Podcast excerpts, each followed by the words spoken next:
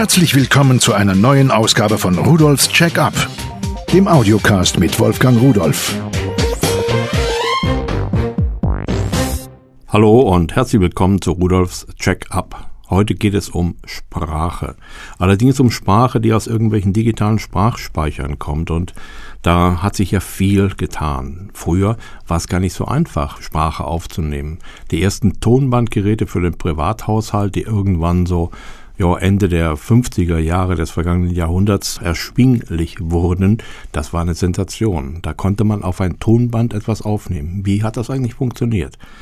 Nun, dieses Tonband, das ist einfach ein Kunststoffband gewesen und darauf sind ganz, ganz feine Eisenpartikel drauf gewesen. Und diese wurden von einem Tonkopf, das war in der Hauptsache eine Spule, mit einem Kern magnetisiert. Das heißt also mehr oder weniger ausgerichtet. Und wenn ein solches magnetisierte Band wieder an dieser Spule vorbeilief, dann hat es eine Spannung induziert und die wurde verstärkt. Das war gar nicht so einfach, wie sich das anhört, weil es gibt die sogenannte Hysterese. Das heißt, Sie kennen es vielleicht, wenn Sie ein Auto anschieben, bis das mal läuft, ist es schwer, dann geht's leicht. Und viele andere Sachen auch, so ein Beharrungsvermögen. Sowas ähnliches haben natürlich auch diese Magnetpartikel und deswegen wurde das nochmal moduliert mit einem sogenannten Vormagnetisierung.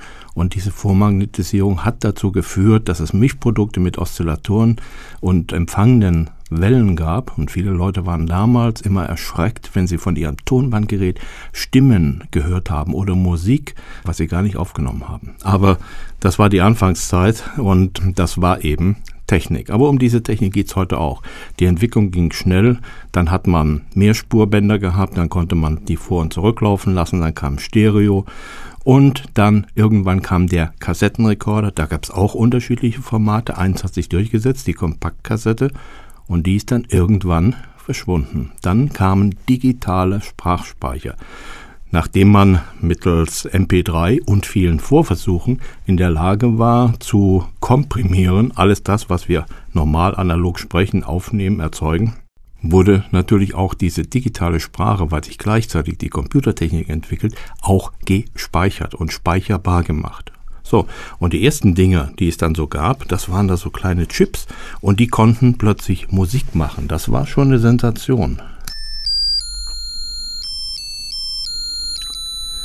Also man hat diese zuerst in eine kleine ja, Karte eingebaut, Grußkarte, Wunschkarte, Glückwunschkarte. Da war eine Batterie drin, ein einziger Chip, der schwarz vergossen war und so ein flacher Lautsprecher, so ein Schallwandler und fertig. Es gab natürlich auch andere Sachen, Hundegebell oder hier eine Katze oder sowas. Damals haben die Leute immer gestaunt. Es war wirklich was ganz Tolles, eine solche Karte zu bekommen. Einige Zeit später gab es dann sogar selbstbesprechbare kleine Geräte, so wie ein Diktiergerät, aber jetzt ohne Band. Und die hörten sich dann sehr quickig an.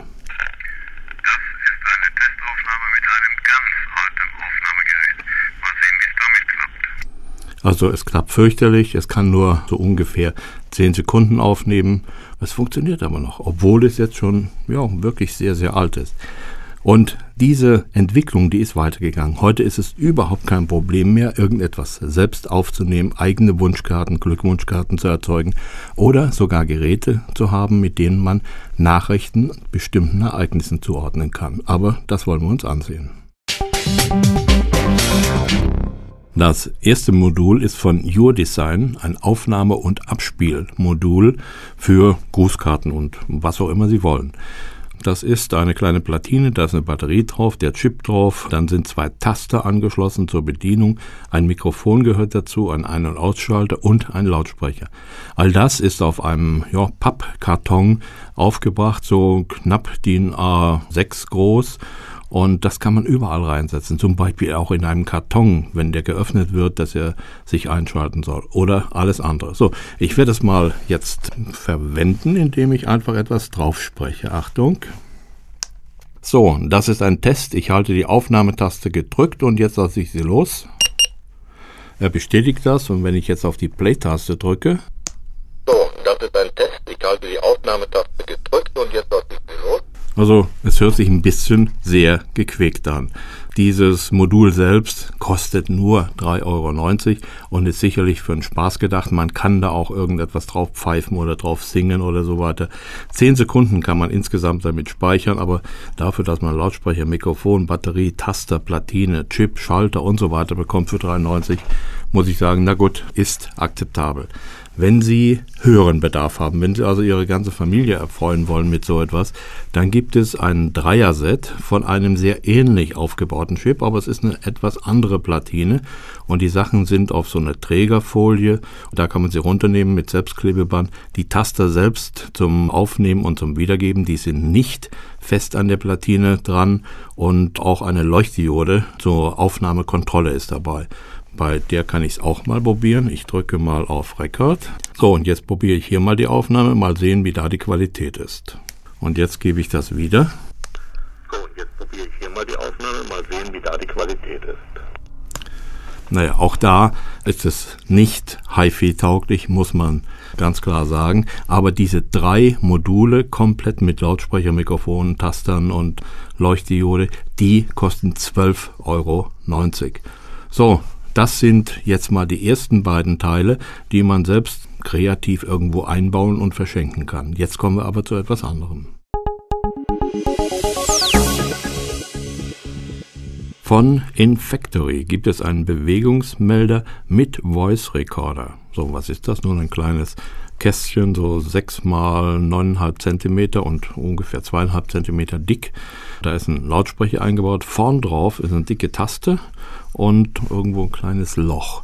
Das ist dieser Bewegungsmelder. Also nach meiner Einschätzung ist das einfach nur ein Fotowiderstand, der erkennt, sobald sich helligkeitsmäßig irgendetwas ändert. Also nicht die normalen Bewegungsmelder, wie wir sie kennen.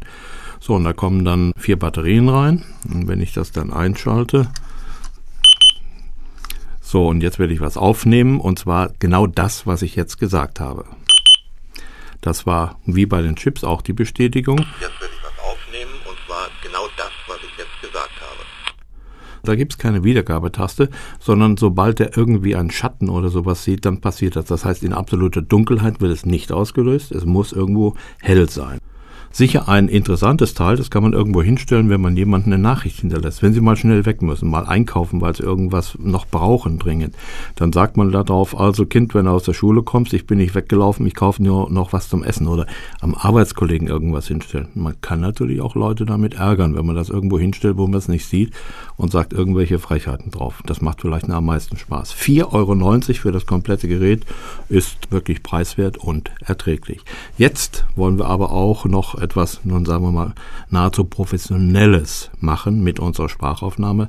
Und dazu habe ich auch ein Gerät mitgebracht.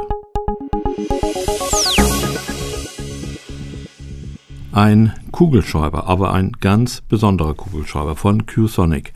Ein MP3-Kugelschreiber und Voice Recorder mit 512 Megabyte Speicher eingebaut.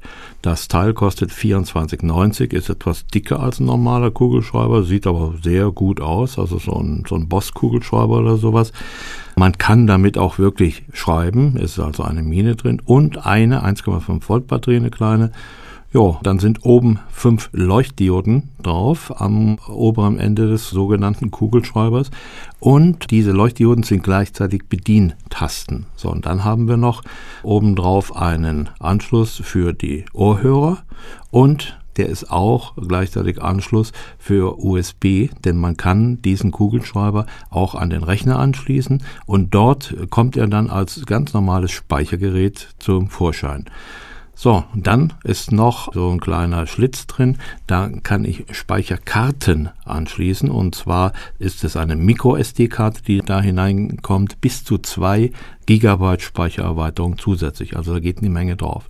So, jetzt habe ich natürlich die Möglichkeit, ich kann von meinem Computer aus beliebige Dateien, Audiocast, Musik oder sonstiges, einfach da drauf ziehen dann ja, wie üblich auswerfen und abziehen und dann können Sie den Kugelschreiber mitnehmen. Ein Ohrhörer ist dabei, ein Stereo-Ohrhörer und dann können Sie unterwegs Ihre Musik oder Audiocast oder was auch immer hören. Ich lasse es Sie einmal hören, was ich hier drauf gespielt habe.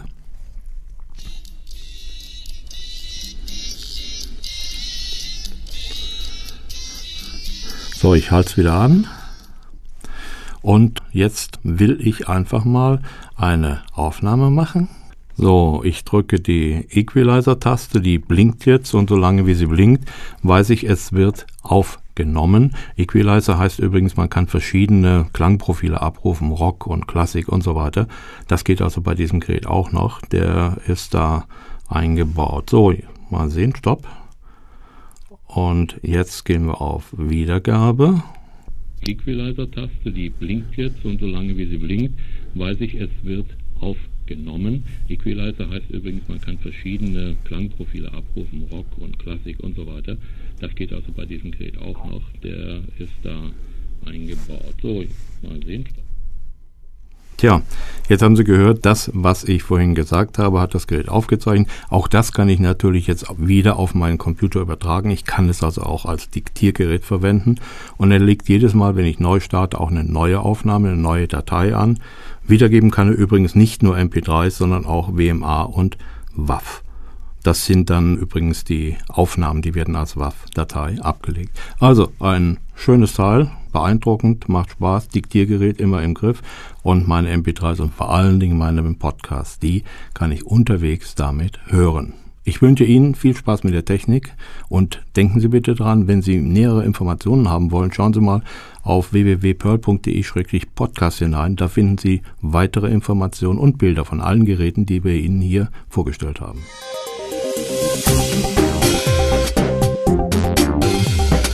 Das war Rudolfs Check-up, der Audiocast mit Wolfgang Rudolf.